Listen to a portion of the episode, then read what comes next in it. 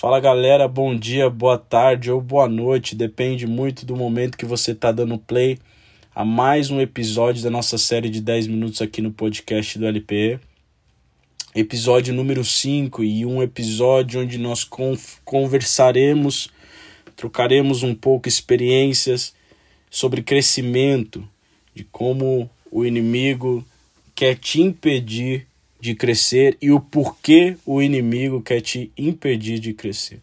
Claro que nós já podemos tirar do caminho a ideia de que nem tudo é, é o inimigo que faz, nós mesmos temos nossas parcelas, nós sabemos o que deve e o que não deve ser feito, nós sabemos muito bem quais são os nossos limites, quais são é, as ordenanças do Senhor, e se você não conhece a palavra do Senhor, eu sei também que o seu instinto humano te leva a entender, às vezes, o que não fazer e o que fazer. A sua educação, talvez, que você recebeu da sua família, dos seus pais, avós, seja quem for, eles vão te lembrar o que deve ser feito e o que não deve ser feito. Portanto, seguimos para um texto é, que está lá em Êxodo, capítulo número 1, Êxodo capítulo número 1, versículo 22, e nós vamos meditar, iniciar a nossa meditação nesse texto. Diz assim: Então Faraó deu ordem a todo o seu povo, dizendo: Jogue no rio Nilo todos os meninos hebreus que nascerem, quanto as meninas, deixem viver. É estranho quando, antes mesmo de Moisés nascer, o faraó ele decide aleatoriamente, digamos assim, gerar fazer gerar um decreto ou ordenar aos seus soldados para que matem todos os bebês hebreus, mas todos os bebês meninos e não meninas. Entenda uma coisa, meu irmão. O diabo ele não estava preocupado com o bebê Moisés o diabo ele já estava preocupado com o homem feito Moisés, com o homem que Moisés decidiu ser no momento que ele falou: chega, agora é momento de crescer. Entenda que todos nós devemos passar por esses momentos ou passaremos por esses momentos. Todo filho de Deus passará por momentos onde ele vai falar: chega de me aventurar, chega de fazer pela metade Chega de não tentar, chega de não lutar. Eu vou decidir crescer. Esse é o momento onde eu vou comer aquilo que eu preciso comer. Esse é o momento onde o meu cardápio muda, onde as minhas vontades mudam, tudo em prol do meu crescimento. Esse é o momento onde eu paro de tomar leite materno e começo a comer comida sólida, como Paulo nos ensina. Então, nós vemos que há um temor do inimigo muito grande de fazer com que Moisés não nasça, porque se ele nascer, ele vai ser esse, aquele homem é, genro de Jetro que apacentava as ovelhas do seu sogro no começo, que vai ver uma sarça ardente no capítulo 3 de Êxodo, vai receber o, o, a, a autoridade do próprio Deus para que ele venha libertar o povo de Israel, o povo do Senhor, das mãos do Faraó e do Egito, da escravidão e levá-los para a terra que o Senhor assim prometeu. Da mesma forma, se a gente vai um pouco mais para frente, logo depois que os reis magos encontram o menino Jesus, o bebê Jesus ainda, eles os eles o, o presenteiam com ouro, incenso e mirra.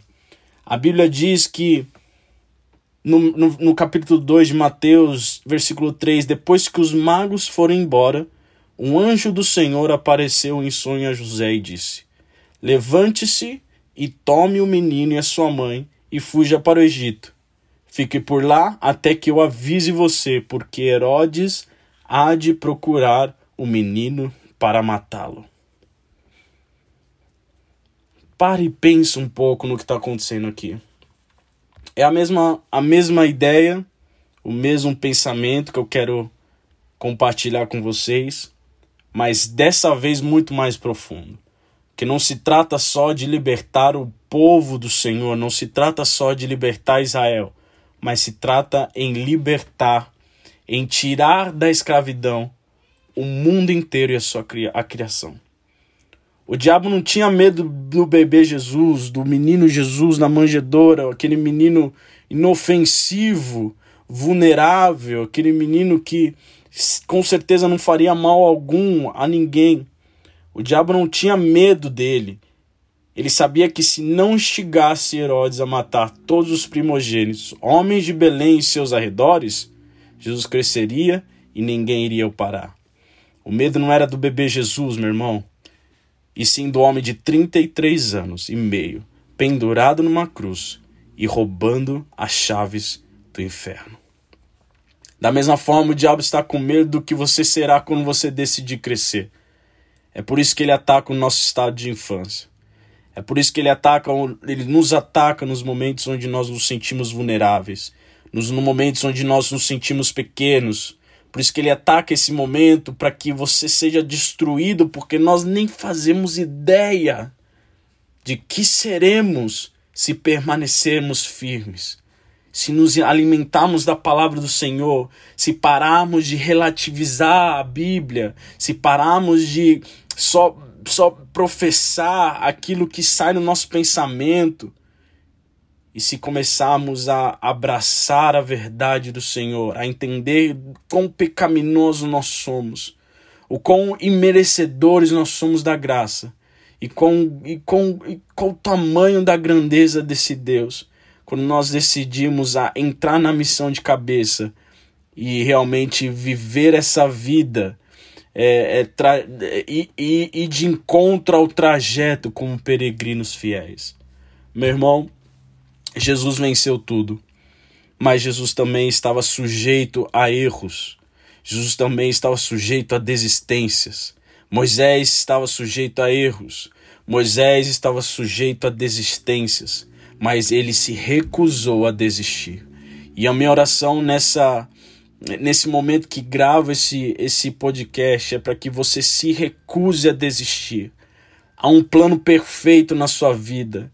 Você tem um futuro brilhante. Isso não é um motivacional, isso não é para que você ache que nós estamos fazendo um trabalho de coach. Não, isso aqui é palavra do Senhor. Deus tem um futuro brilhante para você se você permanecer firme nos caminhos dele. O Senhor Deus há de proteger os seus. Certamente bondade e misericórdia nos perseguirão até o final dos dias. Aquele que prometeu, aquele que prometeu e começou a boa obra, é fiel para cumpri-la até o final dos tempos. Por isso, não desista, meu irmão. Jesus rompeu todos os paradigmas. Jesus amou aqueles que não mereciam amar. Jesus perdoou aqueles que não mereciam perdão. Ele sim estava num estado de infância vulnerável, mas ele também decidiu crescer e decidiu não desistir. Da mesma forma, eu declaro sobre a sua vida mais uma vez: não desista. Não desista. Para você ter uma ideia, acho que rapidamente dá para a gente chegar a alguns dados. Cerca de 56 milhões de abortos são realizados por ano no mundo. 153 mil procedimentos por dia. Você pode mensurar o que está acontecendo aqui na Terra. É exatamente isso. O inimigo está tentando, tá, tá tentando e conseguindo, obviamente, destruir o máximo de pessoas, o máximo de bebês com futuros que talvez seriam muito brilhantes não sabemos o porquê, não sabemos como e não sabemos qual é o plano do Senhor para essas crianças. Aliás, nós sabemos que eles estão junto ao Pai, mas é, é, é, é sobre esse, esse fato que eu quero te alertar. Ele quer atacar você para que você não cresça. O inimigo quer atacar você para que você não cresça. E isso não vai acontecer em nome de Jesus. Por isso, da mesma forma como Moisés prossiga, decida crescer. E como Jesus, mesmo com todo o peso do pecado do mundo em si, ele disse: Senhor, se for possível, afaste esse cálice, mas se não, eu estou aqui e continuarei. Deus abençoe, meus irmãos, que o Senhor te abençoe nessa semana e que você decida crescer, que você decida prosseguir, porque grande será o seu futuro se você continuar firme nas mãos daquele que tudo pode.